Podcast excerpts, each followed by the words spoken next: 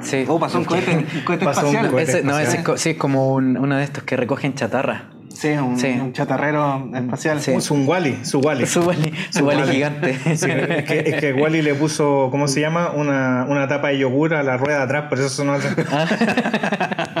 Así que eso. Sí. Claro, pero no les pasan parte en, esta, en este sector de la galaxia, así que Sí. No, eh, no estamos súper problema. lejos de la ley. Como que acá no, no llegan los pacos ni, ni siquiera para el 11 de Lo- septiembre, así que. Sí, oye, sí, Oye, hablando. ¿Qué, qué sí. fecha, qué, ya, ¿Qué fecha estamos? Oye, mira, Eh, espera, espera, hoy- hay un ruido. Sí, hay un ruido, no sé extraño. Oh, ahí se fue el ruido, ahí se Ya, fue el ahí ruido. está. Oh, Pensé sí. que era yo. De nuevo, remodelamos la estación y ya se está cayendo. Se está Sí, cayendo. se está cay- es que sí, es que Sí. es malo ponerle espuma a, la- a las Sí. instalaciones. Porque, Eh, pero es que solo tenía pluma vida, así que no. Sí. Oye, ¿qué, fe- qué fecha estamos? Estamos Eh, a Hoy día es eh, 8 de septiembre, 8 de septiembre. pero Sí. cuando llegue a la Tierra, Va a ser después 12. va a ser 13. por ahí. Trece, por ahí, por 13, ahí. sí. Porque acuérdate que primero rebotan en nuestro satélite hermano en Saturno, Mm. después vuelve a la Tierra y pasan igual unos días. Sí, pues pasan unos días porque, Claro. el, el- claro, la diferencia, estamos lejos igual, pues, entonces por eso... O sea, estamos flotando alrededor de la Tierra, pero nuestra antena no está calibrada, entonces tiene como una diferencia. Hay que entender también que igual en el, en el país eh, el 11 es una fecha bien importante para muchas personas, eh, Sí. afectan distintas comunas de distinta manera. Eh, lo que nosotros vemos eh, desde el espacio y desde lo que podemos ver a través de las redes sociales, eh, nos damos cuenta que el cambio ha sufrido un pequeño retroceso. Sí, Sí. no, estamos, no. Llegó Neil Patrick Harris, nos dio una pastilla azul y nos dijo, duérmete, está todo bien, tranquilito. Sí, nos, nos- están intentando Sí. mantener dormidos. están- Sí. Lo que pasa con, sí, con el 11 es como que se ha perdido un poco la noción, pero siguen pasando cosas. Y eso igual es importante. Siguen pasando cosas y, y creo que es necesario que sigan pasando igual. Hay una conmemoración ahí porque hay cosas que no están solucionadas eh, en el país y, y- y repercuten directamente a lo que a lo que está pasando ahora en, como modernamente con todo. Y claro, siguen, siguen, a pesar de que digan que no, que eh, hay una consigna por parte de ciertos sectores más ultristas, en este caso de la derecha, como de decir, continuemos hacia adelante. Como Sí, para que nos vamos a quedar en el pasado. pasado, a pasar Claro. en el pasado. O sea, pero en, el en ese sentido las cosas siguen repercutiendo porque en el Sí. fondo hay cosas que no están cambiando y que se dejaron de tocar como el- la AFP, Mm. que no quieren cambiar el modelo, el modelo sigue ahí y Sí. que la plata le pertenece a los trabajadores y como que están diciendo, pero bueno, sí, está bien que el Estado tenga que tener algunas políticas públicas que son las que tienes que tener, pero bueno, ya cambiamos el modelo. Sí, pero bueno, ahí viene el, el fantasma, fantasmita de la inflación. Oh, la inflación, oh, nos vamos a inflar. Em, algo que no pasaría en un- una utopía futurista donde el dinero no tuviera importancia. Em, pero bueno. Oh, hablando, espérate, ¿escuchan? ¿Escuchan? Algo. Algo. Sí, se, son- se está- está, se está metiendo algo. Ese sonido no lo conozco, escucha, es nuevo. Sí, es nuevo. Son los cables que tenemos muchos Sí, cables. No, no, no, viene una transmisión, viene una ¿Una transmisión. transmisión? Sí. Alguien nos contacta. Sí, pero No- sí, se está sintiendo, se nos está están sintiendo contactando. como una. Están Alguien nos está contactando. Por fin nos están contactando. Por fin Por fin, por fin. Espérate. Están contactando. Pero déjame. Al al parecer es una nave. Sí, a ver, a ver. Em, computadora, conéctate.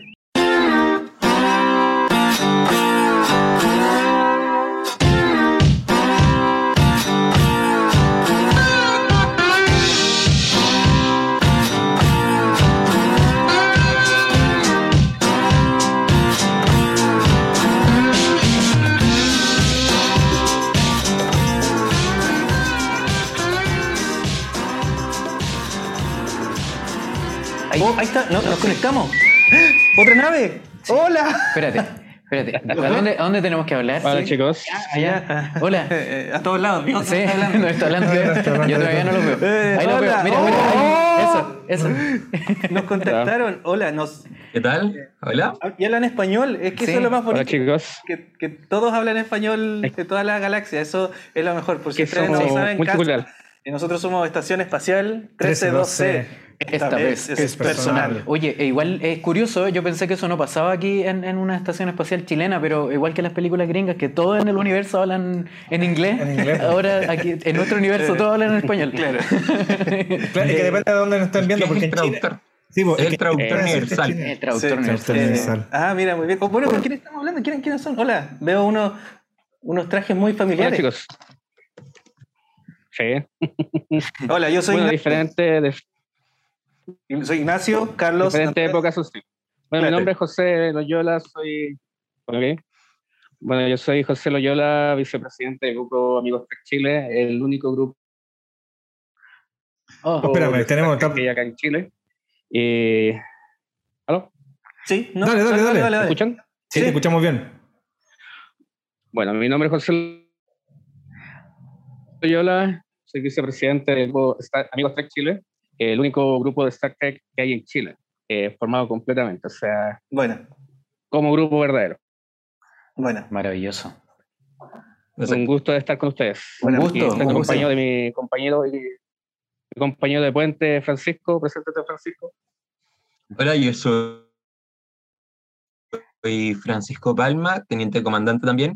eh, en este caso de la sección 31, por eso ando con mi chapa de la sección Ah, 31. ya, Son secretas. Y acá junto con José estamos representando a la... Exacto, lo tengo que mantener controlado. Estamos representando a... Bueno, nosotros somos simples técnicos espaciales, bueno, técnicos de audio y video que fuimos a conectar cables eh, y por accidente Sí, claro. Quedamos dentro de un satélite y nos mandaron al espacio y hemos estado flotando desde, desde 1996. Así que solo somos técnicos de, Sí, de- y, y por de eso los rangos más bajos. Así que, por eso mismo para nosotros es un honor contar con Lo- ustedes lo que Vortex. tienen rango. Claro, eh, alguna vez tratamos de hacer el cachipún, quién era el, el capitán, pero nos ganó eh, Iván Ivanovich, que es de la Estación Espacial Rusa, y a su vez a él le ganó una de las chinitas de la Estación Espacial eh, que mandaron las niñas del Liceo 1 y que mutaron. Así Sí. que ellas son nuestras Sí, jefas ahora, ahora. ahora son antropomórficas. Claro, Sí. son gigantes, mira como 3 metros. Sí. O, sea, o puede, ser, puede decirse que ustedes son. Puede decirse que ustedes son la. Snoo, snoo. claro. No, y, a- y aparte, creo, al parecer, al parecer las cosas no han cambiado mucho en, en 25 años. Entonces somos los únicos miembros de la, de la fuerza espacial del planeta del- de Claro. Chile. De hecho, parte, nuestra base es de, eh, del eh, Fasat Alpha. Ok. Eh, crecimos desde el Fasat Alpha eh, y ahora tenemos una estación de cartón. Eh, Así que estamos orbitando y orbitamos y tratamos de orbitar eh, con Chile eh, por lo menos una vez a la semana. No ha avanzado mucho. No, no ha avanzado mucho. No, No ha avanzado mucho desde el Fatat Alpha. Bueno, eh, bueno Es nosotros ustedes... Es como el satélite de la Fox. Claro. claro. Un poquito mejor. Eh, bueno, nosotros ustedes no los conocemos, nos acaban de llegar, nos contactaron como eh, se metieron en nuestra, eh, descubrieron nuestras ondas satelitales eh, y creo que hoy día es un día importante. eh, Bueno, hoy, cuando llegue a la Tierra va a ser en, en siete días, pero hoy es un día importante para eh, Star Trek. Eh, no sé si nos pueden contar un poco más por qué hoy, eh, eh, ¿qué día es? ¿18 de septiembre? El- el- Todavía no, ocho no, de todavía no. septiembre. 8, 8, 8, 8 de septiembre. Del o sea, es que 2020. imagínate, en el 8 espacio de siempre de noche. 2021.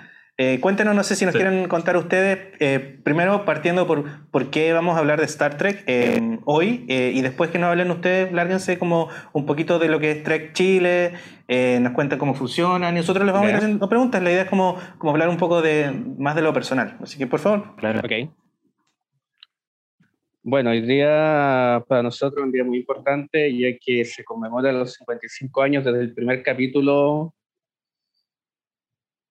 eh, La Trampa Humana, que es el, el primer capítulo de la línea original de la, la serie de Star Trek. Eh, se, se presentó en el, el 8 de septiembre de 1966.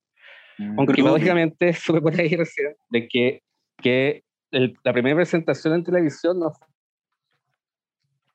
el 8 de septiembre, sino que fue el 6 de septiembre, dos días antes en Canadá. Increíblemente. Ah. En Estados Unidos se presentó el 8 de septiembre. Ah, ya. Malditos Interesante. canadienses. Sí. Tuvieron la, No hay que la mucho, no fortuna. mucho de los canadienses, porque William Shatner es canadiense. Claro, bueno que no había internet si no se habrían llenado spoilers. Eh, exacto. Ah, verdad no era joven, era un extraterrestre. Canadiense, no, canadiense Bueno. no. Claro, Eh, exacto. Bueno, co- como todos sabemos, como, bueno, como sabemos los, los Trekkies, que en realidad no fue el primer capítulo sino que originalmente el primer capítulo que ya pasó a ser canon, que voy a decirse de la historia de Star Trek, es el de Cage, la, ca- en la cárcel, o sea, la jaula.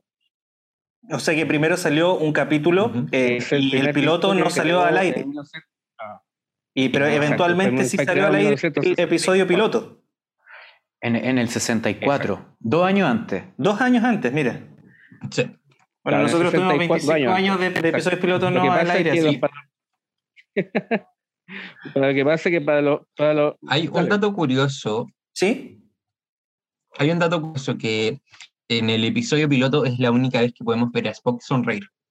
Mira, ¿en Mira, serio? En ese, momento- en ese Dos años antes de que saliera la, la serie, sonreía. sonría. Claro. Pregunta, Un yo- yo tengo- para los, para los productores de... Dale. No, no, no, dale, dale, sí, termina, termina la idea. Lo que pasa es que para los productores de, de la realidad de NBC en esa época, todavía estaba- no era SBS como está ahora Star Trek, era NBC. Y la encontraron muy, pues, muy cabezona, muy científico el capítulo, el primer piloto. Ahí, en ese primer Mm. capítulo se va a ver un, un personaje que sale ahora en el futuro, que es, ya se vio un poco eh, en, en la serie Discovery, bueno, toda una temporada, Capitán que Pike. es el Capitán Pike. Capitán Pike, Capitán Pike es el capitán de la Enterprise en el primer piloto. Ah, Y mira. Claro. Y que eventualmente después sale en otro episodio. muchos, eh, el Capitán Pike es un personaje, ah, un personaje muy importante. Y en este momento, aparte que ahora se viene la nueva serie que es claro, porque. Mundo, es imagi- netamente igual el es- Capitán Pike. Claro, igual es súper loco que el personaje de un episodio piloto, generalmente los pilotos como que no son continuidad, como que es algo que pasó una vez y eh, Claro. como Spider-Man bailando, no hablamos de esto. Sí. Sí, pues. Em, Es que pero eventualmente le hicieron una reconexión y lo, y lo trajeron de vuelta a lo que podemos decir como el canon. Em, mira qué, interesante. Lo que pasa es que eso es gracias, eso es gracias a los fans. Lo que pasa es que en sí la historia del Capitán Pike se cuenta unos capítulos más adelante en la serie original. Y como para conectar un poco la historia, por qué pasó eso, por qué sale ese famoso Capitán Pike, se juntó, el, se hizo el capítulo piloto, se juntó a la serie original. Por eso, por ejemplo, si ustedes buscan el, capi- el capítulo del TOS en cualquier parte, es el capítulo cero. Ah, claro. original. Esta es la única serie que empieza con el capítulo cero. Y el capítulo cero Y- es el piloto. Eso, Y eso es lo que. también, Ah, eh, dale, Francisco. Si la gente ve, disculpa, que también si la gente ve el episodio piloto, el único personaje que se mantiene Claro. es Spock para después en la serie. Es el único que se mantiene de la tripulación Claro. original, Claro. Si tú, si lo vemos así. tú- Los demás fueron comidos por el, el el llevando un, estaba- un paquete. estaba- claro. En toda la serie original. donde están todos los capítulos. Ya, Andrés tenía una sí, duda. Tenía, tenía, tenía- una duda. Lo que pasa es ¿Alguna que, claro, cuéntenos un, un poquito de, de- de- de- Porque empezamos a hablar inmediatamente de la serie, como la importancia o cosas como datos más ñoños. Eh, podríamos ver, eh, quizás si nos podrían contar un poquito para la gente que nos sigue, que, que son más jóvenes y no conocen la serie, más o menos de qué trata la serie, cómo parte, eh, de dónde proviene y después qué les llamó la- a ustedes para transformarse en, en Star Trek Chile. Bueno, es una historia. Ujú. es una- bueno, me parece tú, Bueno. Francisco. Dale, Francisco. Sí. Eh, primero que nada tenemos que dejar claro que Star Trek, eh, a diferencia de la otra cuadra, yo no menciono la competencia por si acaso, es algo característico de mí. Ah, ya, espérate, espérate, espérate un poquito. la otra espérate. cuadra Espera, pausa, es pausa. que- ciencia ficción. Claro, lo que pasa es que aquí Carlos es muy, muy, muy fanático de la Guerra de las O Galaxias. sea, no digamos que muy, muy fanático, eh, pero me gusta.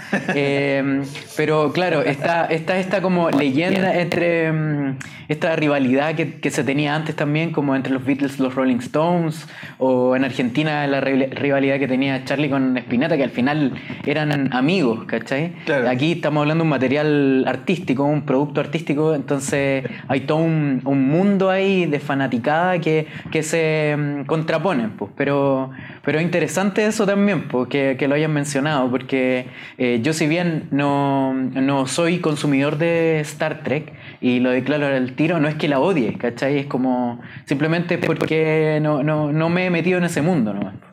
Yo al, al revés, yo estoy en la zona neutral de- del conflicto No, romulano contra los vulcanos. Eh, me gusta mucho, mucho Star Trek y me gusta mucho, mucho Star Wars, excepto las últimas tres películas. Pero no, no desviemos lo Sí, que, bueno, hacia bueno. dónde iba Francisco. Sí. Francisco continúa Bueno, contándonos, por favor. Dale, Francisco. Dale, Francisco. Sí.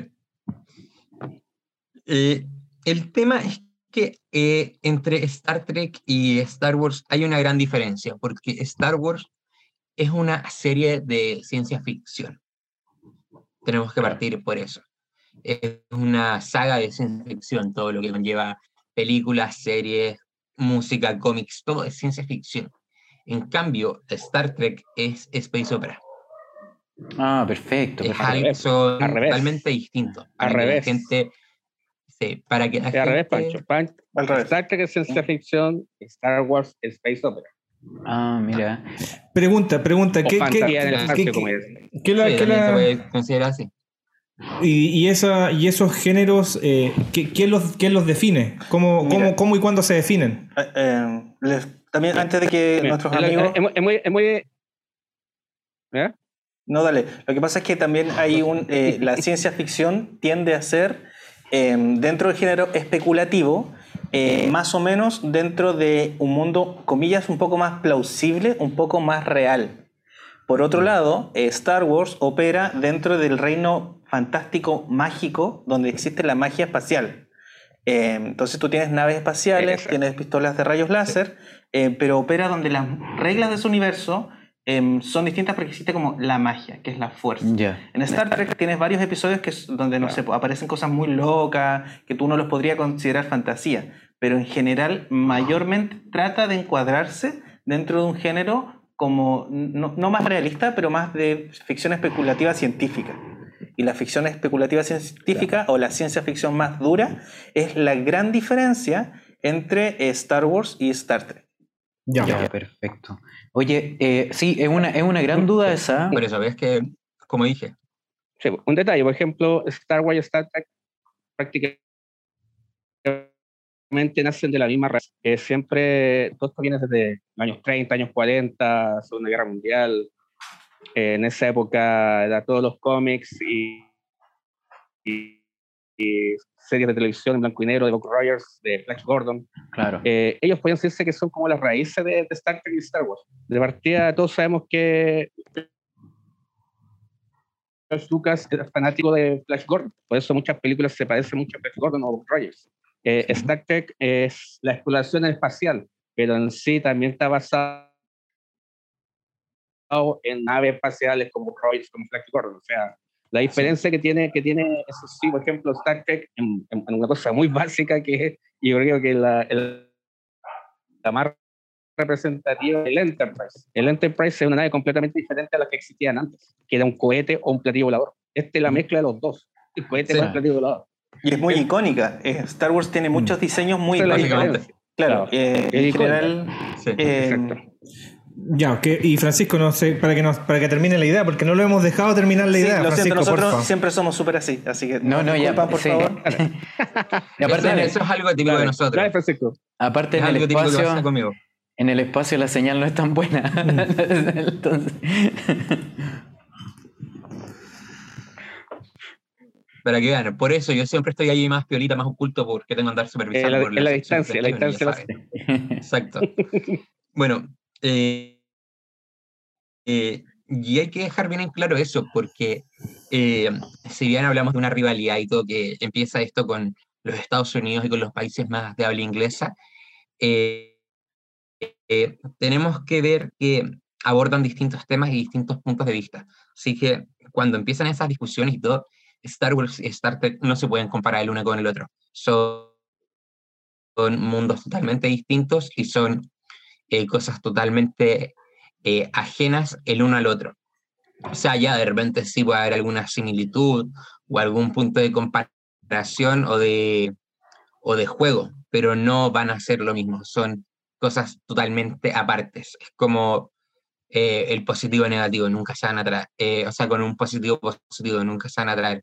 Va a haber puntos donde pueden estar muy cerca, pero nunca van a tocarse. Bueno, de partida son galaxias y tiempos diferentes. así que Claro, porque Claro. una pasó en el pasado hace Exacto. mucho tiempo Mm. y otra es en el futuro. Una galaxia muy lejana y hace mucho tiempo. En una galaxia muy, muy lejana. Claro. Claro. Aquí en el futuro. Que también tiene un poco que ver con los cuentos de diferencia. hada. Em, el cuento de hada había una vez hace mucho tiempo en un lugar muy lejano. Em, Ya entramos a esto eh, y Star Trek estamos hablando de una utopía futurista donde el dinero ya no es un problema, eh, donde los recursos ya no son un problema, donde la gente aprendió a llevarse bien una con otras independiente de, eh, de tu raza o Claro. credo. Entonces también a mí me gustaría que, que nos hablen un poco ustedes del creador de, de Star Trek y cómo trató de usar Claro. lo que es como la contracultura em, para crear la serie, que también es un punto súper importante de cómo nació. Claro.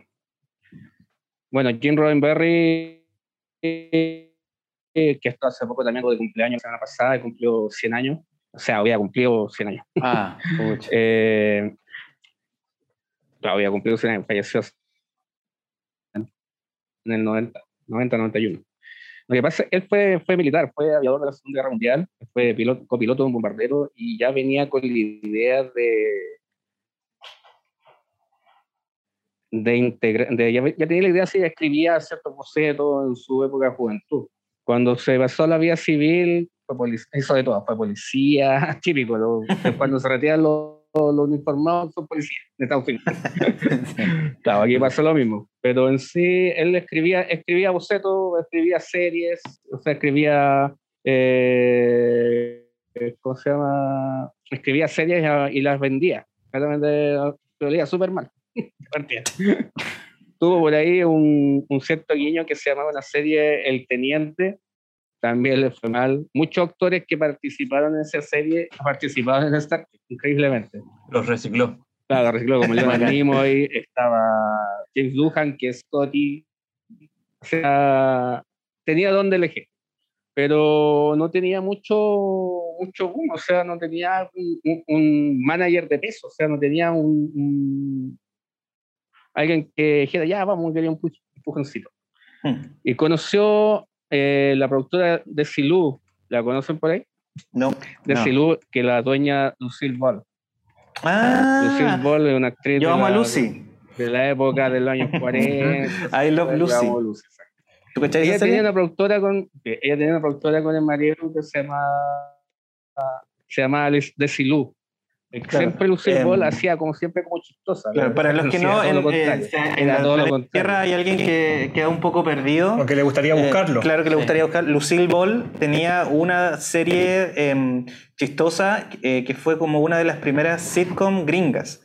Donde Sí. teníamos. Hay, hay Claro. la típica, hay una escena que han parodiado en Box Bunny, en Padre de Familia, en todos lados, que es cuando ella está guardando los bombones y viene pasando más rápida la maquinita. Y ella tenía em, una vida familiar y era como una mujer muy em, avanzada para su época, por así decirlo. Tanto así que incluso WandaVision, la, Sí, la primera eh, episodio, hacen varias referencias a varias series, incluidas eh, la de Yo Amo Lucy, eh, también en este libro de Neil Gaiman, em, Los Dioses Americanos, y en la serie aparece eh, medios masivos la diosa como Lucille Ball, Ah, y también tú. en Full House, en la nueva versión Fuller House, también hay muchas referencias a Lucille Ball, que fue un, para, por lo menos, es como los Venegas de ellos, ¿cachai? Como Claro. que de ahí viene... Como, No.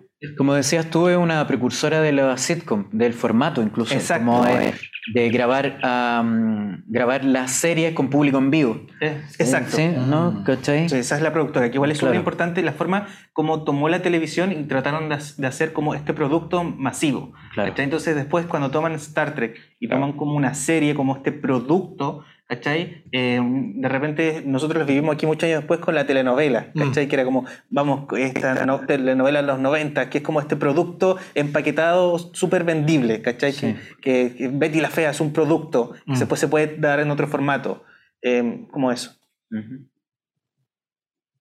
Claro, lo, claro, lo que pasa que lo que pasa que Con el spam. claro, lo que Tiene pasa es que montaña. después de la, del, del primer eh, piloto de la serie lo vio vio que John Roddenberry le había ido súper mal en NBC Lucille Ball lo vio y dijo, dijo ya, yo te, yo te auspicio, voy a decir entre comillas. Leyó el guion y todo, dijo ya, que yo te voy a dar el... Yo, ningún problema, no te preocupes, crea otro piloto, que otro guion, John Roddenberry, y ahí salió La Trampa Humana, que es, es por lógica el primer episodio de, de Star Trek. Mira. Después con el tiempo se hizo canon el, el primer eh, piloto. Bueno, Y ahí empezó, empezó a tirar para arriba. Todos sabemos, empezó se hizo tres temporadas en Estados Unidos, pero como que siempre NBC nunca le dio el apoyo. pensó que NBC, que era una serie así ya ma- matiné, que, Para niños, que nadie pesca, claro. dijo realmente, o sea, estaba niño, nadie nada pescar. Dijo, ya, tres, te auspicio tres temporadas. Inclusive Star Trek iba a hacer cinco temporadas, por eso se dice los, los, los cinco años de, De viaje. exploración.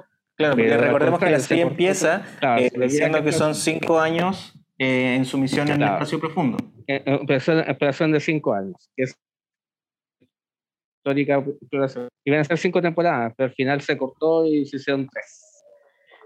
Y dijo, ya, hijo, ya nos, nos ganamos, no tuvimos ganancia en el- con el- en ABC, con los- ya. Y hubo un tiempo, en el- tres años después, se sindicalizaron lo que es las producciones de, de series en Estados Unidos. Y NBC empezó a venderlo a pequeños canales en Estados Unidos. Y ahí fue el boom. Ahí fue cuando explotó Star Trek. O sea, se hizo, se hizo más conocida porque solamente NBC se veía en las grandes ciudades. Claro. eh, eh, no las pequeñas, los pequeños, pequeños pueblos, cosas así. Al venderse las Claro, llegó a la pequeñas, ligua. La gente empezó a enganchar. Claro, empezaron Claro. a ver en la liga, en sí. Papudo. Oye, ¿Existen esas comunas empezó a todavía? enganchar y ahí, y ahí fue cuando Star Trek tiró para arriba. Existe. Ya. Ahí fue cuando tiró para arriba. No sé. Y- o sea, o sea una, una, una duda. O sea que, ¿Y cómo así, en resumiendo, eh, Star Trek en su primera emisión duró tres años. Y después se, mm, se volvió como, claro, después se vendió como refrito. O sea, claro, estreno en los pueblos chicos, pero, pero los capítulos antiguos volver a emitirlos, ¿cierto? Y después se vuelve a retomar con Sí, capítulos nuevos, ¿no? No, lo que pasa es que, lo que, pasa es que Star Trek en sí es como dijera, por ejemplo, ya veo una serie como dijiste Betty la Fea, solamente se, vende- se veía en Santiago, Claro. grandes capitales, una cosa así.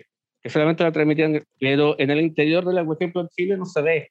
Claro, lo que hizo NBC vendió a pequeñas televisoras, como antiguamente ahora está todo conectado. Antes no era así, cada, cada Claro. pueblo tenía su emisora de televisión. Claro. Y ahí a eso se los vendían. Y ahí, y ahí no existía la red de televisión que hay ahora. Era todo, era Claro. todo básico. Claro, me fue imagino a ese niño viendo en la tele, famoso, oh, mira, me gustó esta serie, está súper buena, claro. y que llegue su primo eh, capitalino, ah, sí, termina así. Sí. Oye, no, pero yo voy a. es, como lo, que- es como lo que pasa con Marty McFly.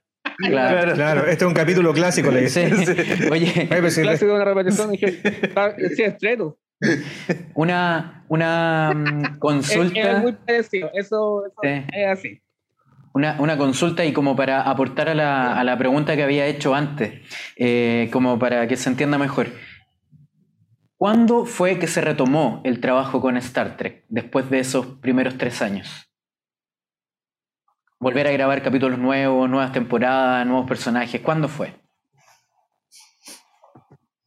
¿Te sabes, Francisco? bueno, Adelante, dale. después de la hablando. serie original viene la serie animada. Mm, perfecto. Eso fue en el año 1973. Varios años más tarde. Una de las series más odiadas de Star Claro. Trek. 1973. Era una Gracias- serie con monitos animados que tenía los dos años los finales.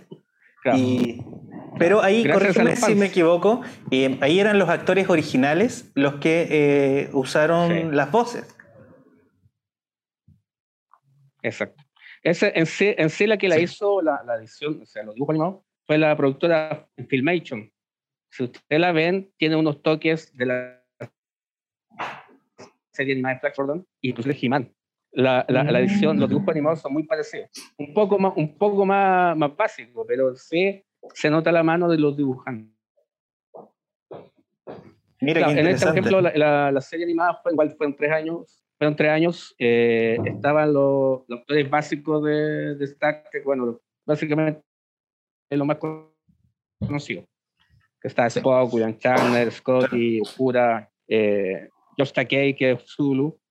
Igual un, detalle original. eh, an- cuando se hace la cuando se hace la serie animada, Uhura, que es Michelle Nichols, y Josh Takei, que es Zulu, no iban a estar por falta de presupuesto. Mm. Y Leonard mismo y dijo, si ellos no están, yo no trabajo.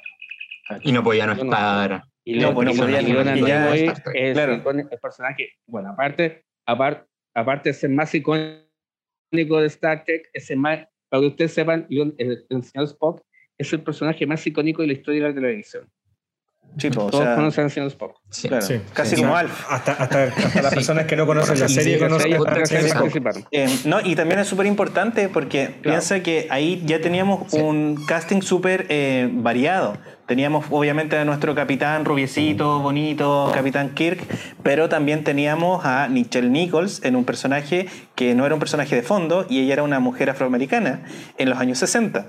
Teníamos a George Takei, un hombre asiático, en un Claro, personaje que no era un, solo un extra y no era un villano. Entonces, Sí, muchas veces eh, a la serie original eh, le mm, dan eh, muchos problemas. Y a un ruso. Claro, a un ruso también. Eh, faldas muy cortas, se le acusa de sexismo, pero para la época era una serie bastante avanzada en muchos temas. Em, yo leí. em, a- No, aparte- aparte, Así que Whoopi Goldberg Aparte- decía que ella vio a Nichelle Nichols eh, y decía, mamá, mira, mamá, mira, eh, hay una mujer como yo y no es la criada. Entonces Whoopi, Whoopi Goldberg se alegró y dijo, wow, ahora puedo yo ser lo que yo quiera. Sí. Eh, entonces es súper importante que ya en esa época teníamos como todo este tema de, de tener casting eh, variado. Por eso también es importante que ellos hayan vuelto, aunque sea solo su voz, con los personajes en la serie animada. Claro. sí. Un detalle. un- Y dale, ojo, también, dale, dale, eh, que yo creo que es lo que iba a decir José, eh, eh, ocurrió un hecho histórico en la televisión y filmando, que fue un beso interracial entre Kirk y Uhura, Primera vez que hacer la historia. que fue algo que dio, sí, que literalmente sacudió todo, ya que eso era algo impensado para la época. Claro. Aparte, hay otro, hay otro punto eh, de partida de la época que se hizo, por ejemplo, la original, que fue muy radical la, la- la serie. Uno, teniendo un oriental en el, mar- en el puente del Enterprise en plena guerra de Vietnam. Claro. Un ruso. en un plena ruso. Guerra Fría. Imagínate los años 60 con todo el miedo comunista. Sí. eh, poder decir, no, sabes que los rusos Claro, eh, aquí claro. en el futuro utópico el dinero no existe, no hay problema y somos todos amigos, no importa nuestra raza, no importa el color, no importa la nacionalidad, la tierra, Una el planeta Tierra. Mira, no había pensado en ese Una detalle. mujer de color se en plena fue. época de racismo. Sí. Claro. En, la época, en plena guerra, en época de racismo, Sí. una mujer de color en el puente. Aparte, Y mujer, más encima. y Claro, mujer. y mujer Ah, más en la encima. quinta al mando del Enterprise, de la línea Claro. de sucesión. Sí. Cuando, Y Claro. tiene un gran poder cuando, en la nave, cuando en un, un detalle histórico. Eh, Nichelle Nichols se iba a retirar en la primera temporada, porque le habían ofrecido un puesto, porque aparte ella de actriz, era bailarina, le habían puesto un, un trabajo en Broadway. Como que en Estados Unidos un actor que le ofrece un puesto a Broadway vale la pena. Sí. Y en una, en una reunión, Sí. en una reunión así de En una cena taquería. una cena, conoce a Martin Luther King. Dijo, y dijo, no, y yo, Martin Luther King, súper fanático de Star Trek y toda la cuestión, por lo que, por la historia que cuenta. Y dijo, sí, dije, sí, pero yo me voy a retirar porque me ofrecieron un trabajo. Martin Luther King dijo, estás loca, le dijo. ¿Cómo te vas a retirar? Y, y, y Nichelle Nichols se impresionó, dijo, ¿por qué? Dije, tú representas todo lo que estamos luchando nosotros por, los- por la gente de color. Eres mujer, es la quinta al mando de la Enterprise. No es una aliada. Tú en este momento, tú, tienes poder en el Enterprise. Nosotros estamos luchando para llegar a hacer eso, lo que está logrando, estás haciendo tú. Claro, y en ese sentido, eh, qué bueno que lo digas, por porque eso el Enterprise fue bastante avanzado, de hecho, a muchas otras series, hasta básicamente ahora. De hecho, hoy todavía eh, se sigue peleando por lo mismo. De repente hay muchos memes sobre cómo Netflix hace adaptaciones. Em, pero fue, imagínate, pues cuánto, hace 55 años y tenemos un gran avance. Por eso también creo que es importante que discutamos y que Quizá- hagamos conocer un poco Star Trek, porque nosotros de repente hablamos un poco de lo que es la contracultura. Sí, pues quizá, quizás un poco donde se refleja más esta, eh, lo multicultural, eh, así como más cargado, a pesar de que los colores repartidos fueron eh, un poco, un tanto polémico, que se reflexiona hoy en día, quizá lo más parecido es Power Rangers. Sí, Power Rangers. Es Power Rangers, donde Claro. tenía donde tenía un afroamericano, a una negro, asiática, claro. tenías al chico azul más gringo, tenías al, al, al rojo que era como más latino, por así decirlo, o ítalo, Sí, claro, ítalo era latino. como ítalo-americano, Sí, claro. ítalo-americano, ¿cachai? Sí. Es como lo más, lo más similar al parecer. Sí. Exacto. Claro, y Y después. ojo, igual, eh, aparte de Nichelle Nichols, no, no fue, perdón, eh, solamente un representante para la cultura eh, afroamericana, sino que hizo, e irónicamente, inspiró a muchas mujeres importantes de hoy en día en la NASA. O sea, estamos hablando ya de astronautas, ingenieras, físicas, incluso revolucionó la NASA, este es un dato muy freak, que sabemos que ella fue y luchó porque aceptara gente de color en la NASA. Y lo hicieron gracias a Nichelle Nichols, ya que muchos eh, de la NASA, científicos de la NASA, son fans de Star Trek. E hizo también que incluyeran a gente de otras nacionalidades, no solamente americanos, sino Claro. que asiáticos o indios o gente de color también. De partida de Nichelle Nichols fue la tercera de la, de la NASA, para los nuevos novatos de la NASA, o sea, ella los recibía. Mira qué, interesante. Ento- Hasta, hace como 10 años. Entonces, al parecer, eh, dentro de uno de los Entonces, personajes más importantes, así como de lo que se puede ir estudiando más adelante, eh, quizás tenemos también a Spock, que es como una imagen Sí, eh, pop, así Icónico. icónico. sí. ¿Qué otros personajes eh, así de importante tiene, tiene la serie? Pero vemos que el que estamos hablando ahora es la más importante, es por, al parecer, en Sí. lo que es legado. Claro, Uhura es súper importante en tema de legado. Sí, claro. Eh, podría pero Kirk y Spock se convirtieron en una pareja muy, muy, muy icónica. En- desde, no sé, por Futurama, donde tenemos una mala imitación de Kirk, em, pero sí se convirtió como en este, eh, claro, héroe eh, atrevido, eh, que de repente pasó eh, y, y le ganó un poco a lo que es el actor, que el actor como que se fue para otro lado. Claro. Como, como que, se- como que el personaje es un poquito mejor que el actor. Eh, y claro, pues después tuvimos las películas y, y saltamos a la nueva generación, que yo creo que también es un poco más icónica. La nueva generación, donde tenemos a uno de los más famosos, el Capitán Eh, Picard. ojo, ¿Mm? eh, ahí voy a hacer un hincapié. Por favor. Ujú. Eh, ahí quiero hacer un hincapié porque es algo, es algo que la gente siempre confunde mucho, piensa que saltamos de Star Trek, la serie original, pasamos al tiro a la nueva generación, pero realmente, eh, si lo vemos de una manera normal, primero pasamos por varias películas. O sea, Claro, claro. pasamos literalmente por. eh, sí, pasamos por seis películas donde cambia completamente, donde hay unos trasfondos, hay todo, y luego ahí recién eh, llega la nueva generación, como dices tú, con otros Por ejemplo, un personajes detalle. también. Antes de, antes de que fue la nueva generación, iba a venir otra serie. Iba a se venir. llamaba Fase 2. Fase Ya. dos. Star ¿Ya? Trek fase 2. Iba a venir otra, llamada Star Trek Fase 2. Ah, claro, nuevos integrantes. Un saludo para nuestro grupo, nuestro grupo amigo Fase 2. Sí. Sí, Lo que pasa es que también. Ese fue, un, fue eh, una serie que al final no resultó por... ¿Saben, ¿saben por qué? ¿Por No. quién tuvo la culpa? ¿Qué pasó? Star Wars. Star ¿Ya? Wars tuvo la culpa de que no se. Ahí nació la rivalidad. Ahí na- Ese fue el día que quedó en la infamia. Porque, porque eh, todo, el, todo el peso que está haciendo ahí ya era de CBS, Paramount. Paramount estaba metida ya. Eh, dijo, ya nos vamos a dice, "Oye, la, la, la, la 20th Century Fox está haciendo una serie, una película de ciencia ficción. ¿Qué tenemos nosotros? Star Trek. dijo. Empezó la planificación de Star.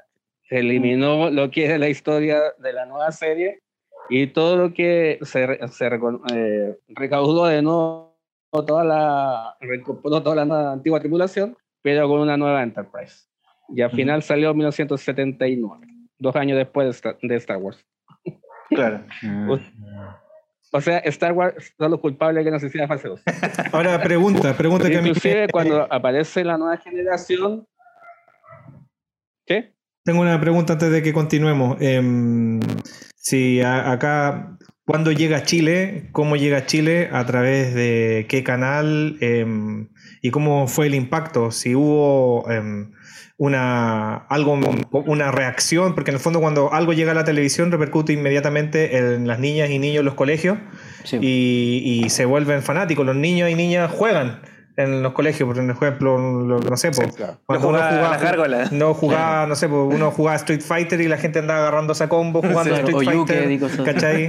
O los supercampeones. Claro. O ¿Cómo- cómo- cómo- The King of Fighter Yo también. soy, Mira la yo soy realidad. bien, ma- yo soy bien, como decirse del grupo, yo soy más viejo.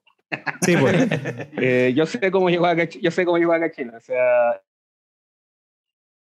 sí, el, en Star Trek, eh, acá, en el- acá en Chile llegó primero, en Canal 13 estuvo, por el año 80, al principio 70, 80, Canal 13, Canal 7 estuvo. Yo me acuerdo que lo alcancé a ver en eh, Canal después 7 pasaba alguna Canal vez. 11, que antiguamente, Canal 11, sí. Pero en sí, Star Trek, eh, los diseños original se veía los, las televisores antiguos, en blanco y negro. Las IRT de blanco y negro. IRT blanco y negro. Así que no, no era El- mucho. Igual se. Claro, era, era, era básicamente lo que, lo que veía la gente de esa época. O sea, se enganchó mucho. Lo que pasa es que. Es, eh, yo siempre digo una cuestión: o sea, Star Trek con Star Wars en esa época, Star, Star Wars siempre se tomó mucho por la situación que está ocurriendo en el país. Para mí, siempre Star Wars eh, enganchó mucho por el asunto de político que había en esa época Claro. siempre Sí. se tomó como que el imperio para yo siempre tomo como que el imperio era la situación del gobierno Derrocar al imperio. Y- claro. Sí, pues vivir en en, época, en o un estado los fascista. especiales que tenía y todo derrotar al imperio Claro. Claro. derrotar al imperio y se vio mucho y eso se ve un poco en Desmedar Star Wars que tiene- tú lo veías como un capitán o sea un capitán de una nave que era militar prácticamente era tomado como un militar aunque, era- Claro. aunque Star Trek no es militar No, pero lo toman por ese lado y Sí.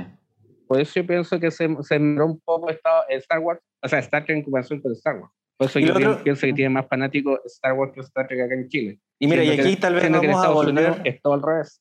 Claro, y de hecho creo que aquí vamos a volver al primer tema, que siento que como es de ciencia ficción y de ciencia ficción más dura, em, nosotros hemos conversado muchas veces como en Chile, en general, no tenemos tanto capital de ciencia ficción como si hay eh, un poco más de terror o un poco más de fantasía. Como que aquí en Chile hay muchos escritores que tienden a escribir más por el lado fantástico y un público que tiende a amar un poco más el horror eh, y lo fantástico. Tenemos muchos mitos chilenos, pero en general como que en Chile, por alguna razón, la ciencia ficción es menor. Hay menos escritores de ciencia ficción y se publica menos. No es que no exista. En algún Claro. capítulo anterior de la primera temporada, disponible en Spotify, Anchor, YouTube, suscríbanse, em, hablamos de lo que es la ciencia ficción en Chile. Ujú. Em, y Star Trek tiene grandes escritores de ciencia ficción.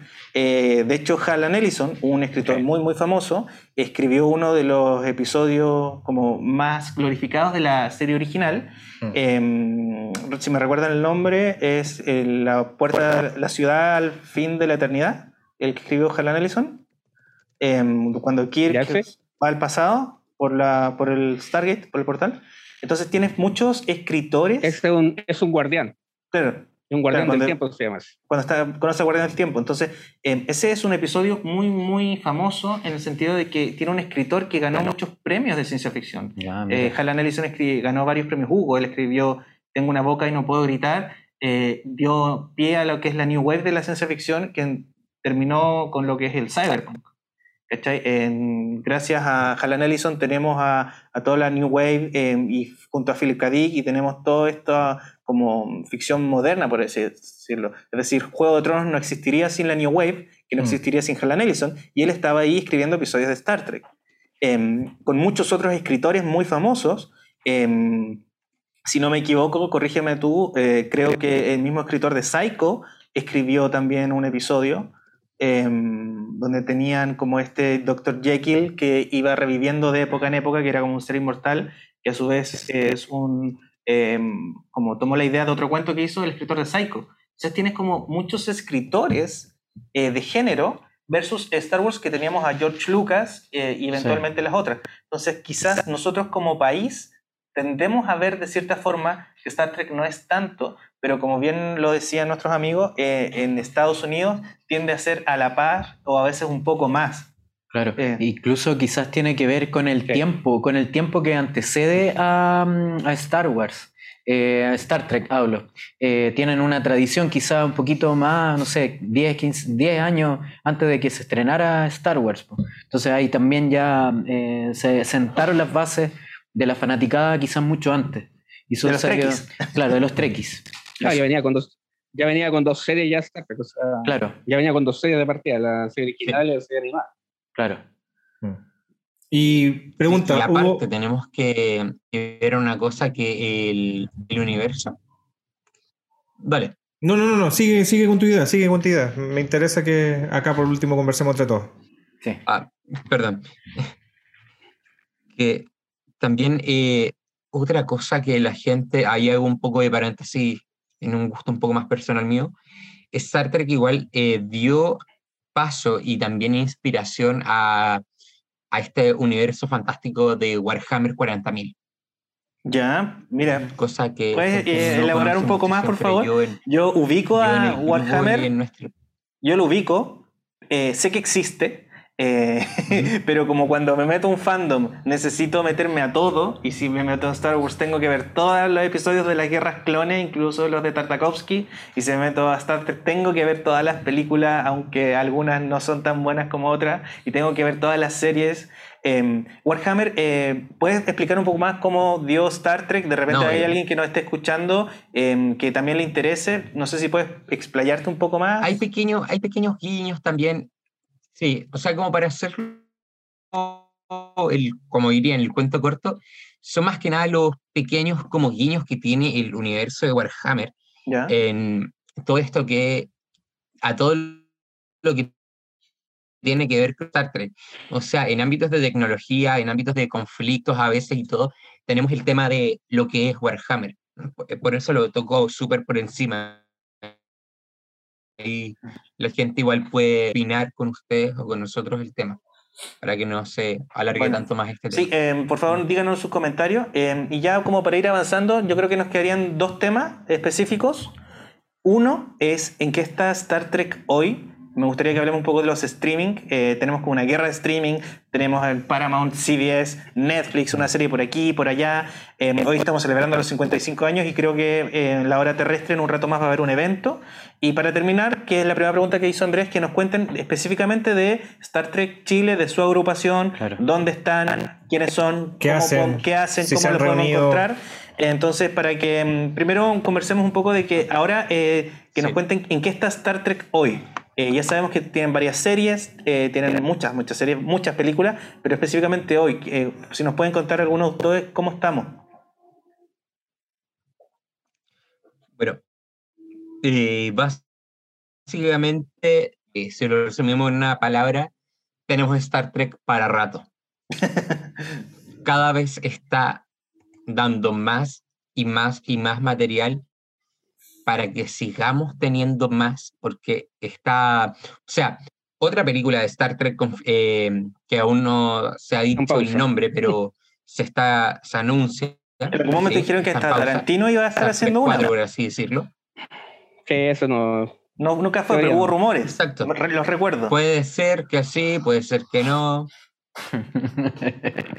Sí, verlo. con ahí especulaciones responsables. Tenemos, pucha, tenemos literalmente cinco series más ya que están por anunciarse. Eh, tenemos la transmisión de Lower Decks, que es la serie animada. Hay una nueva serie que Se animada. está transmitiendo. eh, tenemos las temporadas. Por ejemplo, por también ejemplo, viene otra. por ejemplo, estamos en la, en la está, está terminando ya la cuarta temporada, en la producción de la cuarta temporada de Discovery, que es la primera, voy a decirse, la primera serie en este cúmulo de series de Star Trek. Eh, la segunda temporada eh, está terminando la segunda temporada de primar de Rick. Eh, de partida, de partida que la, la serie en este momento de Star Trek están todas repartidas. Sí. O sea, la mayoría está en Netflix, que la serie original, todas las clásicas están en Netflix y Discovery. Ujú, Eh, Amazon tiene Picard. Sí. Eh, luego ujú. Lower Decks la tiene, filmar la segunda temporada. Lower Decks la tiene en este momento en Paramount Más. Lo que va a hacer Paramount Más, por ejemplo, Mm. lo que hizo Disney, va a empezar a recolectar toda su serie, todo su material y va a meterse. Mm. Claro, porque hoy en día un- si Pero- eh, alguien pero en en este casa quiere empezar a entrarse en el tema, va a tener que tener al menos tres. Yo, ponte tú, eh, he visto casi todo Star Trek, menos lo nuevo, Claro. porque Lower Decks y los Short Treks, que son como cortometrajes, eh, no tengo para Paramount Plus. Eh, pero sí tengo eh, Prime y puedo ver Picard y puedo ver Discovery. Entonces igual es súper loco como de repente Claro. eh, te obligan un poco, si tú eres muy fanático, a tener que empezar a sacar los, los Ah, créditos, los billetitos, las moneditas, la- por a luco. soltar la guita. Hay que, la hay que resistirse y no verlo. Claro, Por ejemplo, claro. O visitar tus páginas por amigas ejemplo, piratas. Claro, eh, que en el fondo es súper complicado porque ya tres streaming te empieza a, a acomodar. No, mira, ¿cachai? yo, yo lo que hago siempre es invitar a la gente que averigüe más allá. Los streamings existen antes que los streamings. Eh, Así sí, que eh, eso. Está es bien, pero, pero de repente Tienen pasa que, ir, tienen que ir donde nunca nadie más ha llegado. Por ejemplo, en este Claro. momento, bueno, de, la, de, la, de, la de, la- de las series nuevas está Discovery, está Picard, que está, está, ya, se, ya se mostró en televisión, Lower Decks, Es la animada. eh, próximo año, principio próximo se corrió por el asunto, se corrió por el asunto de la pandemia, se corrió Strange New Worlds, que es, es el gran boom que va a tener Star Trek, porque Strange New Worlds son los años perdidos de Pike. Mm. Claro que en el fondo de- de la serie veríamos original. al principio, Sí, ese- el ese- próximo año, con el primer ese- capitán que- de claro, la primera aparece- nave. aparece este uniforme. El Claro. uniforme que tengo yo es de Strange New World. Buena, buena, qué bacán. Pregunta, Pike. antes que continuemos. Se viene, em, se viene, eh, Espera, espera, espera. ¿ya? Se viene eh, sección 31. ¿Ya? Donde va a estar nuestro amigo espía, no sé que para los que no proyecto. saben, Star Trek, claro, es- Star Trek Prodigy, que ya se tiró el, el trailer, que va a ¿ya? salir la capitana Janeway en forma de holograma, y se tiró por ahí un hueso bien, bien dulce, que se viene una serie basada en la Academia de la Flota Estelar. Mm. que nos dejó todos para. O sea, esto creo entra años más. Así Buena. que tenemos Star Trek para rato. O sea, es que va a ser la época de otro Star Trek, Ujú. sin, sin películas. Porque película todavía no se sabe. O sea, Claro. Ah, mi pregunta estaba. que no, ah, pens- ya sea J.J. Abrams, lamentablemente. Maldo Yeye. Lamentablemente la hacer de no J.J. Abrams. Así No. que Andrés, dijimos que Andrés tiene una duda. Andrés No, puede después, un pequeño accidente. ¿Cómo? dale, sí. Adelante, Andrés. Ya, la pregunta está hecha en parte de lo que ustedes hacen, cómo se reúnen, cuándo se reúnen, cuántos integrantes son como Star Trek Chile, eh, si visitan Comic Con o algún tipo de feria donde em, estén las cosas más de la cultura pop. Que nos cuenten un poquito eso. ¿Cuántos son? ¿Qué hacen? ¿Ahí hacen algún show o se reúnen, Bueno. se toman fotos? Claro, algún rito. Fran- Francisco hace show. Exacto. Eh, eh, la, última, la última Comic Hace Con- show a domicilio, Francisco. La última, sí, la, la última Comic Con fue chistosa porque eh, alguien llevó la Biblia Trek ¿Ya? Y yo me puse a pasear por toda Comic Con Predicando. con la Biblia Trek evangelizando y terminé metiéndome en los stands de Star Wars y predicaba y llevaba a la gente de Star Wars al stand de Amigos Trek. Y no es broma, y lo hice y hay fotos de eso. Por Bueno, favor, después Podían de- ver a un loco, a un loco azul gritando que. sí, podían ver un loco azul gritando que Star Trek era mucho mejor que Star Wars en la Comic Con. Y ese fui yo.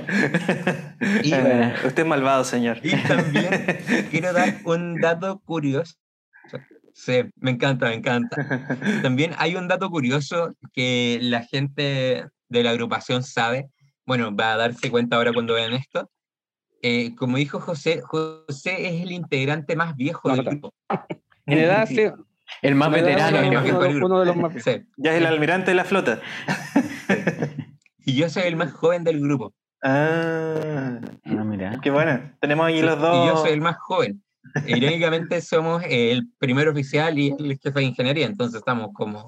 Por ejemplo, por ejemplo, Por ejemplo, en el grupo somos alrededor de 22 integrantes, más o menos. Claro, más, Más de los que que no están activos, porque si buscamos los que están activos, los que están activos son como 160. O sea, son 160 más Son 22 muy activos. Pero- Igual en una agrupación tan grande tener tanta gente Claro, activa igual es 160 un gran logro. total, pero claro, ve- 22 activos. Bueno.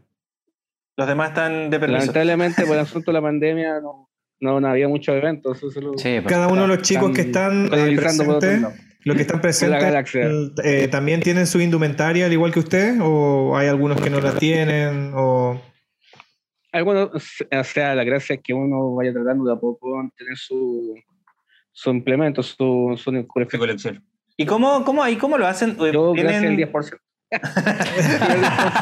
Eh, oye, ¿cómo lo van haciendo? ¿Van Gracias cada 10%, uno gracias haciendo al su- 10% he comprado todo. eh, por, no sé, Amazon, AliExpress, eh, ¿tienen alguna tía que lo hace o tienen alguien AliExpress, encargado del grupo que es su todo. dealer? Eh, ¿Cómo funciona cada uno? ¿Tienen alguien en el grupo que trata, no sé, de, de ven- revender o traer picaditas? ¿Se organizan para ver quién ve las mejores cosas? Por ejemplo, tu traje, eh, ¿cómo lo sacaste si es de las nuevas series?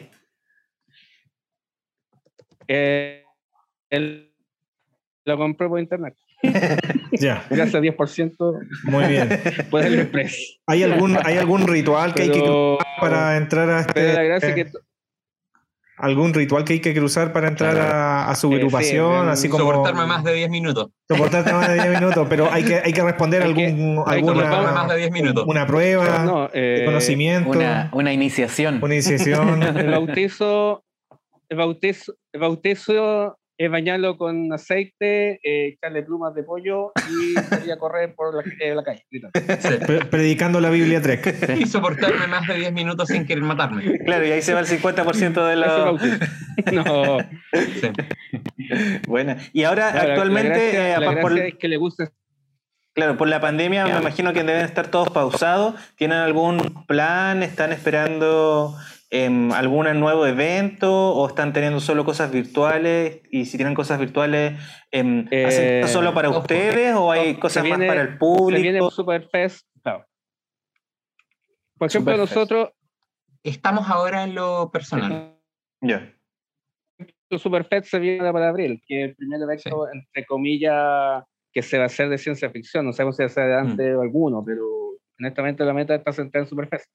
Sí, que Pero lo igual, gracias que eh, nosotros hemos logrado, como agrupación, eh, y, gracias, y gracias, a la, gracias, entre comillas, a la pandemia y el Zoom, es conectarnos con, toda la- con agrupaciones de toda Latinoamérica.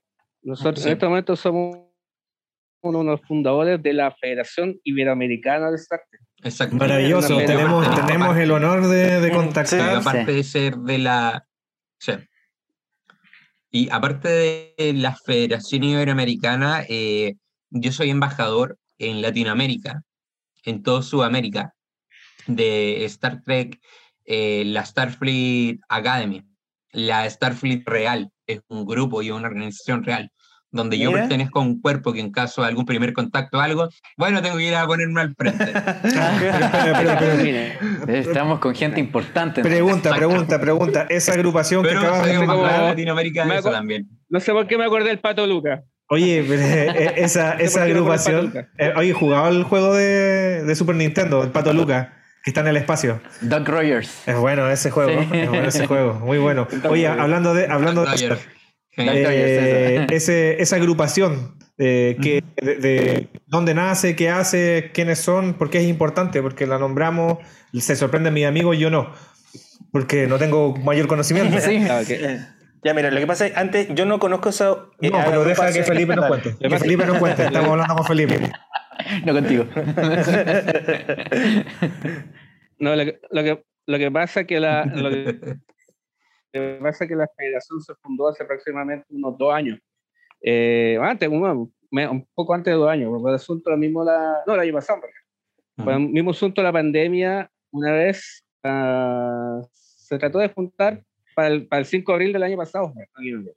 Para nosotros el 5 de abril es muy importante porque es el día del primer contacto. Eh, que en el 2000, en 2000 en el 5 de abril de 2263, de 2063. Y se trató de juntar de... Primero se conectó con un grupo de Argentina, que es nuestro amigo Remeda Rojas. Y después dijo, ya, dije, ¿por qué no hacemos, con todas las agrupaciones de Latinoamérica, así como estamos, gracias al Zoom? Ya, nos juntamos toda una agrupación y empezamos a conectar todo así como bien, bien, como live. Al final ya Sí. hagamos, hagamos algo más, más producido. Y una vez hicimos un evento de dos, de dos días, que se presentaron todas las agrupaciones, cada media hora tenía una presentación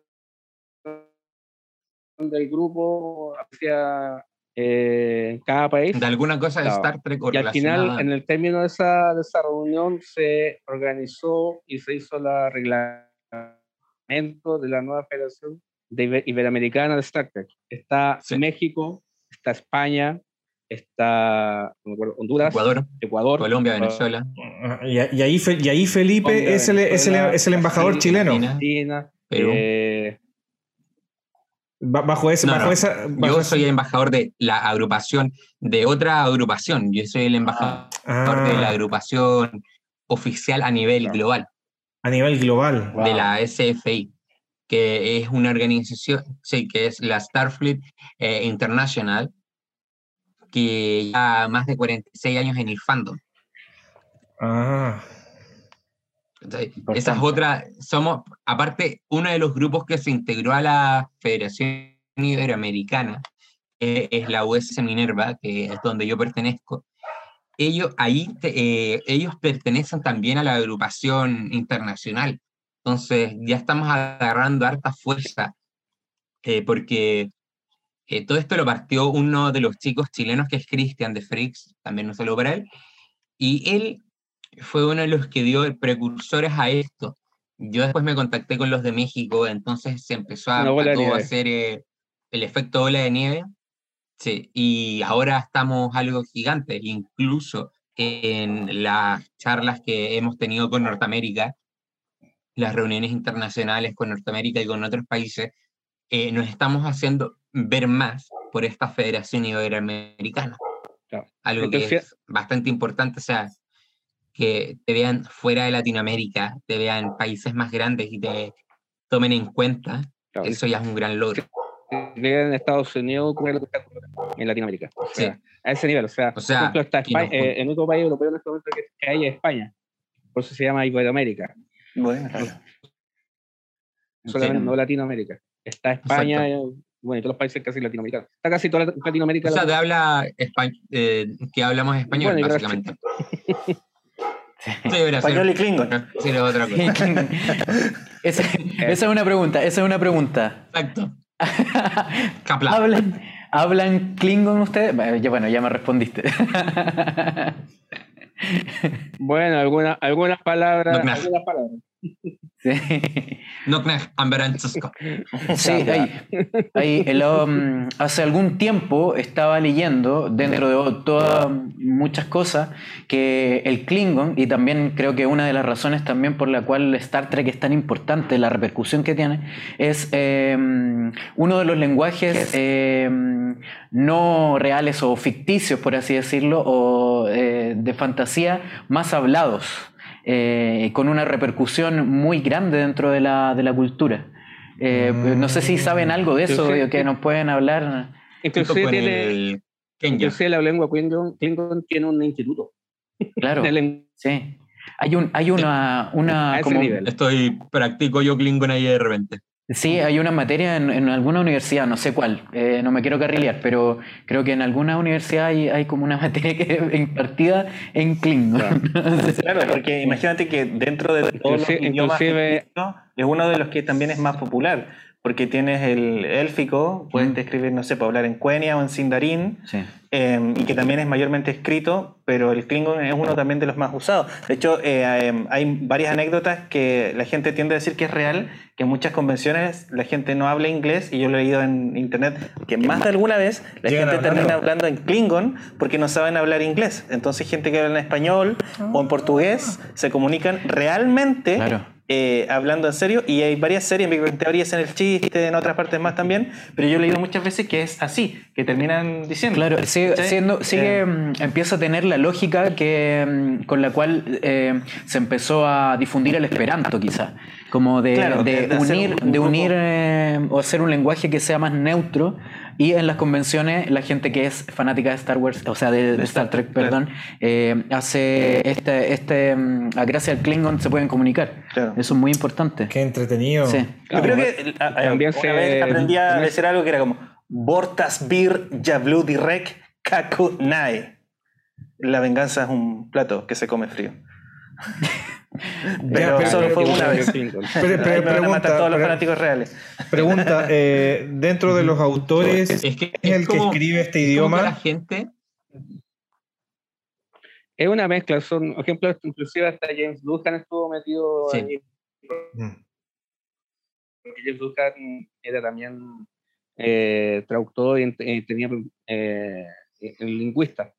Lingüista. Pero en este momento no me acuerdo cómo se llama el, el creador de la, de- del lenguaje, pero es una, es una reunión de varios, varios idiomas, de varios idiomas que hacen que suenen en forma extraña, o sea, son varios como verbos, en realidad. Sí. El lenguaje, el lenguaje de, incluso, de Klingon son varios verbos, suma de verbos. sí, incluso tiene frases del español. Inclusive se, inclusive se, se, se escribió ¿Te sabes alguna? o- Hamlet En Klingon. Klingon. en Klingon. En, ¿En en- serio? en Klingonés.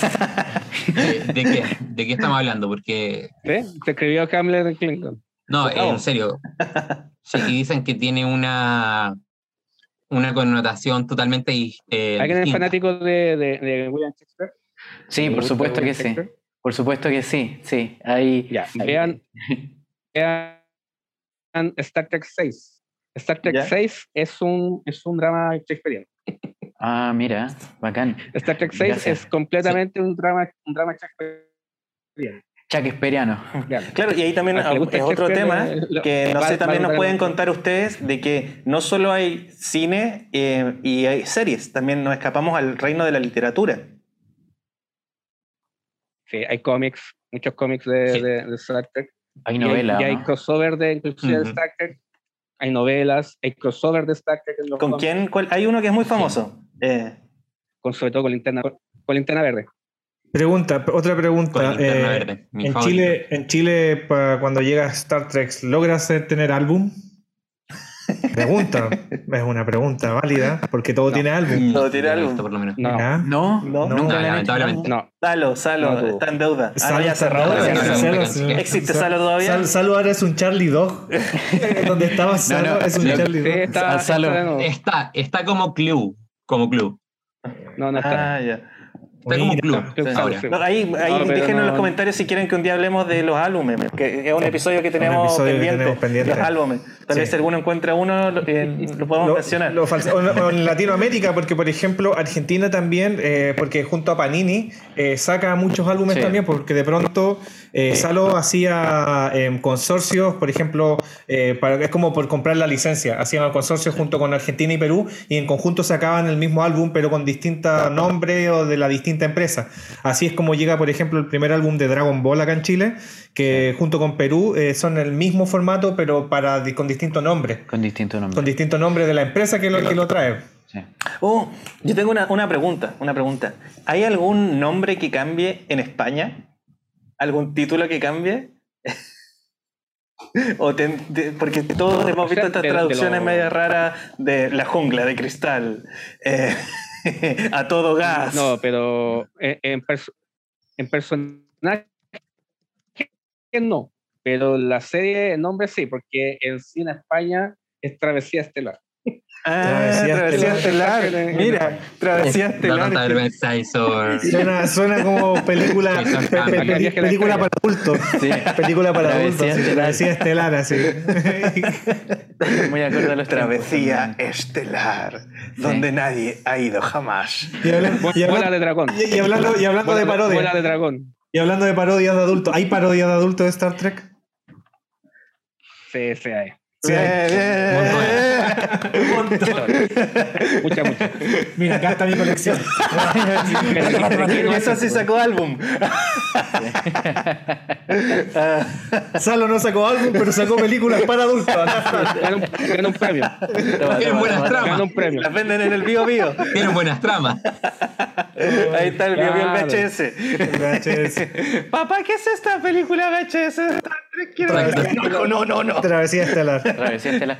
¿Por Oye, qué mi mamá tiene una No, cuando, cuando desca- descargué, parece que descargué la película. Claro, descargué la Star Trek equivocada.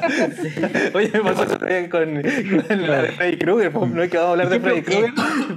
Próximo episodio o subpróximo, no O su- sabemos. Vamos a ver qué Vamos va a ver. ocurrir. sí, vamos a ver qué Eh, ocurre. y ahí para ir terminando, eh, se nos está acabando la gasolina. Eh, hablando de colecciones, eh, ustedes también son coleccionistas, tienen, me mostraste ahí tus pistolas, tus réplicas. eh, El Enterprise lo tienen, la maqueta. yo creo haber visto en- una vez en un episodio que de- yo la tengo. Dame un segundo. Dale, dale, dale. Sí, dale. mira, por favor. Sí, ningún nos, van a problema. mostrar, nos van a mostrar sus juguetes, su- sus Sí. tesoros, nuestros amigos. De hecho, esa es la idea de, de Sí. esto. Oye, Sí, el- en el planeta que está nuestro amigo parece que es de la realeza. la- Tiene Sí, sí, silla. Luis- Sí, sí, XV. Sí, Luis XV, sí. Pero que es Maravilloso. capitán, ¿por qué esperáis? Sí, pues. Sí, está bien, está bien. De hecho, el traje que tiene es traje de capitán Traje moderno. traje de capitán moderno. El que ocupa Sylar. Sí, El que, ocupa sí. Sylar. Sí, po. En la nueva película Sylar es. Spock, po. Sí, po. De hecho, yo tenía una amiga que me hice amiga de ella. Ya. Porque un día nos. Eh, Oye, eh, José. es Spock. Y nos Sí. miramos y dijo, Oh, oh, mira, mira, mira, mira, está el Oh. Enterprise. Mira, Enterprise. mira que Mira qué Buena, lindo. bacán. es, boni- es bonito el, el diseño de la nave. De hecho, muchos muchos animes han basado sus naves en el Enterprise. De hecho, es como la mayoría de los, bueno, más allá de Macros, que Macros tiene otro rollo, las que son como, hay otra Lost Universe y un montón de, peli- de animes que son de, de- como de viajes interestelares Mm, que basan su diseño en el Enterprise. Maravilloso. Bueno, Es eso el está teléfono, desapareciendo. eh, tiene el campo de invisibilidad de los Klingons. Eso es un. Este- sí, exacto. ¿Qué- ¿Esa cuál es? ¿La NSC Este es un teléfono 1701? Enterprise. Un teléfono Un teléfono. Sí, es un teléfono. Buena. Sí, Bueno, Qué bacán. sí. qué bueno. Qué bacán. Bueno, ya no nos sirve mucho ya que no ocupamos teléfonos fijos en ningún lado, pero bueno, yo tengo, tengo un teléfono. gracias, Bueno. gra- gracias al primer 10%, me compré una impresora 3D. Ah, bueno. ¿Y, Bueno. sa- y sabes ocupar Sí, im- como impresoras 3D, 3D las sabes ocupar? ¿Tienes conocimiento ahí? ¿Es, es difícil? ¿Es fácil? Sí. Yo llevo, yo llevo Eh, como, yo llevo como Eh, 30 años de hecho ya. ¿Qué, qué, Ya. qué hay que ocupar como programa? eh, los dos que estamos acá, irónicamente nuevo, tenemos naves impresas en 3D, porque los dos tenemos, irónicamente somos los dos que tenemos impresoras. Esta, esta insignia me la hice Buena. Mira, oye, ¿y hay que ocupar algún programa especial que Buenísimo. vectorice? Una por acá. hecha en 3D. Oye, pero eso es suena a ciencia ficción. Cuando nosotros estábamos en la Tierra, cuando nosotros estábamos en la Tierra en 1996, que alguien nos dijera que iba a, imprimir algo en 3D era de ciencia ficción. Star Trek. Claro. Era de Star Trek. Sí. Era como cuando imprimen la comida. ¿Cachai? Y hoy en día tener gente que puede realmente imprimir en 3D me parece maravilloso. Sí. Sobre todo porque pueden hacer su- todas sus réplicas, todas sus cosas de fanáticos. Sí, po, eh, por ahí hay, hay personas que imprimen video. Sí, pues, eso, sí. pero eso no era en impresora Wow. 3D. Wow. Sí. Está bonita. Está bonita. Sí, sí. está No, yo, yo soy, y aparte yo soy maquetista y tengo un Enterprise. ¿A qué conoce el Enterprise de, la- de las primeras películas? Ah, ¿Alguien lo ha visto de Enterprise de las primeras películas? Sí, porque era la- una- un juguete. po. Yo cuento, ¿puedo entrar en la votación? No, no es juguete, lo que pasa es- pero el modelo, ¿lo conoce más o menos? Sí. Lo que pasa es que yo me hice un Enterprise de un metro de largo. De un metro Luz. largo. Buena. Ah, Es- buenísimo. Grande. Buena. Es el, es el estrella de la exposición que que lo llevo. Entonces sacan fotos con él. O sea, Quizás nos podría, quiz- nos podrías enviar una foto Sí. donde el contacto que estamos haciendo para ahí promocionarlos ahí también A ver, Claro. con su trabajo. Sí. Sí, y también si les dejamos la si te lo, te lo puedo mostrar aquí en el. Claro, les dejamos la puerta Sí, abierta. o Nosotros sea, o sea, también estamos... igual pueden compartir, eh, creo que voy a ver si pueden compartir alguna imagen, déjenme mirar. Bien. voy a ir a configurar la nave. Sí. Eh, que aquí tenemos el panel de control Sí, justo delante de nosotros. Sí, Como sí. dice Si José, quieren mostrar alguna foto, ya está abierto ahí para que puedan mostrar fotos. como dice José irónicamente, irónicamente como dice José, eh, la nave en este momento es de José, pero él sabe que ante cualquier eventualidad yo voy a tomar esa nave y me la voy a quedar. Ah, está, está- está primero en la línea de sucesión. Es mi pequeña amenaza hacia José. Sí. No, yo soy, yo soy De hecho, de repente José va a caer, va a caer así. igual que el No hay línea de sucesión. Va a caer Igual que el Egipto, me. ¿Me entierran con ella o no me entierran? Sí, bueno. No, acá no me la va a dejar. Voy a tener que ir a, voy a tener que ir a buscarla amablemente con una pala. no, Yo me, lo- me voy a quemar igual que los vikingos con él. Álvaro. No, no, no. Álvaro, La voy a, la lo voy a a- la voy a interpretar. rescatar, la voy a rescatar. Qué genial. Ahí si Eh, tienen alguna foto para compartir, podrían compartir alguna foto porque ya Sí. está ahí abierto nuestra nave para que puedan de compartir alguna de las fotos de convenciones. las convenciones, Sí. lo que hacen, nos comenten ahí algunas peripecias como la que nos acabaste de, de comentar que estabas evangelizando. Sí. Vamos a ver, estoy buscando rápido alguna foto que Que se pueda mostrar. que eh. pueda pillar. por favor. No queremos que Por favor. YouTube nos desmonetice, lleguen los padres Ah, sí, es que tenemos alarmados. esas fotos como los otros como las otras películas. Ahí está. Ah, sí, se ve, ahí se, se ve real, ver, ahí se ve real. Ahí Sí. se logra ver, está bastante bonita. Y esa la Sí, hiciste tú. Estoy tratando de conseguir me- una- Y con luces, ¿eh? Tiene lustre. Wow. ¿Cuánto tiempo te tomó hacer esa maqueta? Tres años. Tres años. Mira, Bacán. Mira, mira.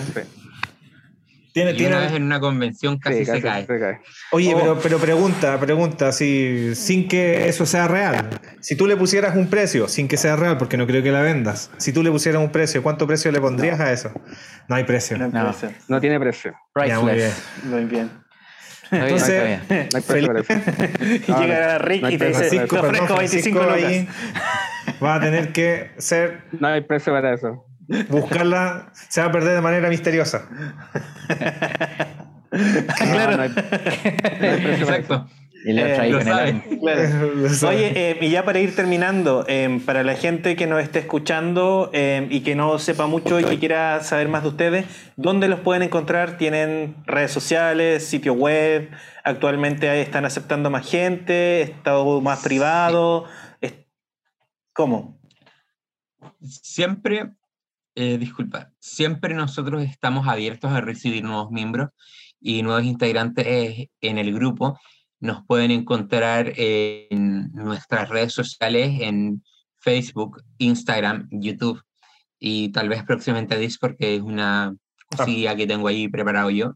Maravilloso. Eh, como Amigos Trek Chile, e Amigos Trek incluso Chile. tenemos un podcast de Amigos Trek, que es Amigos Trek Chile, el podcast, ¿sí? Bueno, eh, donde todos pueden mandarnos un mensaje. Yo siempre estoy tratando de responder a la brevedad, eh, donde también pueden interactuar, pueden ver las fotos que empezamos a subir nosotros, cuando tenemos estas juntas de camadería, de camadería y todo eso. O sea, siempre estamos buscando gente que quiera participar activamente con nosotros, porque es entretenido y lo pasamos bastante bien entre todos. O sea, siempre tenemos en el rol que tenemos, ejemplo, eh, José es nuestro, es nuestro encargado, es nuestro ingeniero en jefe, yo soy el primer oficial, Marcelo que no está acá con nosotros lamentablemente, entonces siempre estamos como buscando nuevos integrantes para la Por tripulación. ejemplo, nosotros tuvimos este fin de semana nuestra primera reunión de camaradería después de un año y medio. Ah, sí. Claro, con todos los protocolos Todos vacunados. COVID, claramente. todos vacunados, pero Sí. eh, fue un, muy- reencuentro muy emotivo. porque después, después de un año y medio sin poder estar físicamente, vernos físicamente solamente por Zoom, fue increíble. No es lo o sea, mismo. no es lo mismo. Sí. No, y ya planificar las cosas, o sea, en el futuro, Superfest, si es que viene el primer evento ciencia ficción, es que no viene antes. Claro, porque de hecho estábamos hablando con Carlos antes de empezar que ahora Superfest es lo que antiguamente era la Comic Con. Como que las primeras Comic Cones eran bastante buenas hasta que cambiaron de productora. Después se fue todo el demonio porque ahora son lo menos nerd que existe. Eh, y ahora Superfest em- vino a tomar lo que era la Comic Con en un comienzo aquí en Chile. Como que Superfest tiene los invitados buenos, tiene los stands buenos. Comic Con es más que nada hoy un producto de consumo, es súper caro. Eh, los invitados son siempre fome, los stands son carísimos. Eh, en cambio, Superfest es más hecha como por ñoños, por nerds, para nerds. Claro, ¿Cachai? para Como- que se pueda jugar en la cancha y no se vuelva un negocio, un negociado claro, nomás. pues. claro. Sí. Claro, como que Superfest tiende a, a- a ser como como, la- un poco mejor. Es la Comic Con chilena. la Comic Con chilena, literalmente. Sí. Exacto. Ya pues chicos, Ya, pues. muchas Y- gracias y por estar con- bien hecha. Ya, pues. Muchas gracias por estar con Sí. nosotros y invitarnos. Los vamos a estar ahí difundiendo. Envíenme toda la información ahí al canal de comunicación que tenemos para colocar en todos los layers, en todas las publicaciones que hagamos para darles difusión. Muchas gracias a José, muchas gracias a Francisco por estar acá con Estación Espacial 1312. Sí, Estas veces sí. Sí, y bueno, fue la primera vez que alguien nos contactó desde la y Tierra, esta vez desde el espacio. Eh, y Modo kawaii, mira, modo kawaii.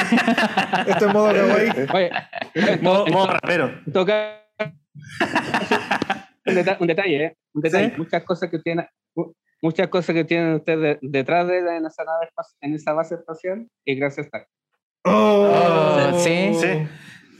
Sí, bueno, Y, no y para y para ir cerrando, disculpen, quisiera decir una- unas pequeñas palabras. Por favor. Adelante.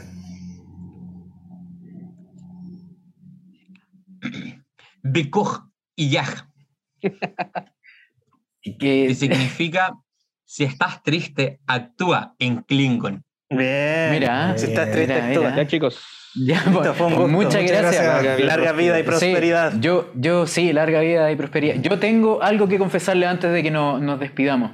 Eh, hoy ustedes estuvieron hablando con nuestras réplicas artificiales, no somos los reales. Así Los que de la Tierra- voy a proceder a, a, a apagarnos. Eh, esto fue Estación Espacial 132C. Esta vez, Esperso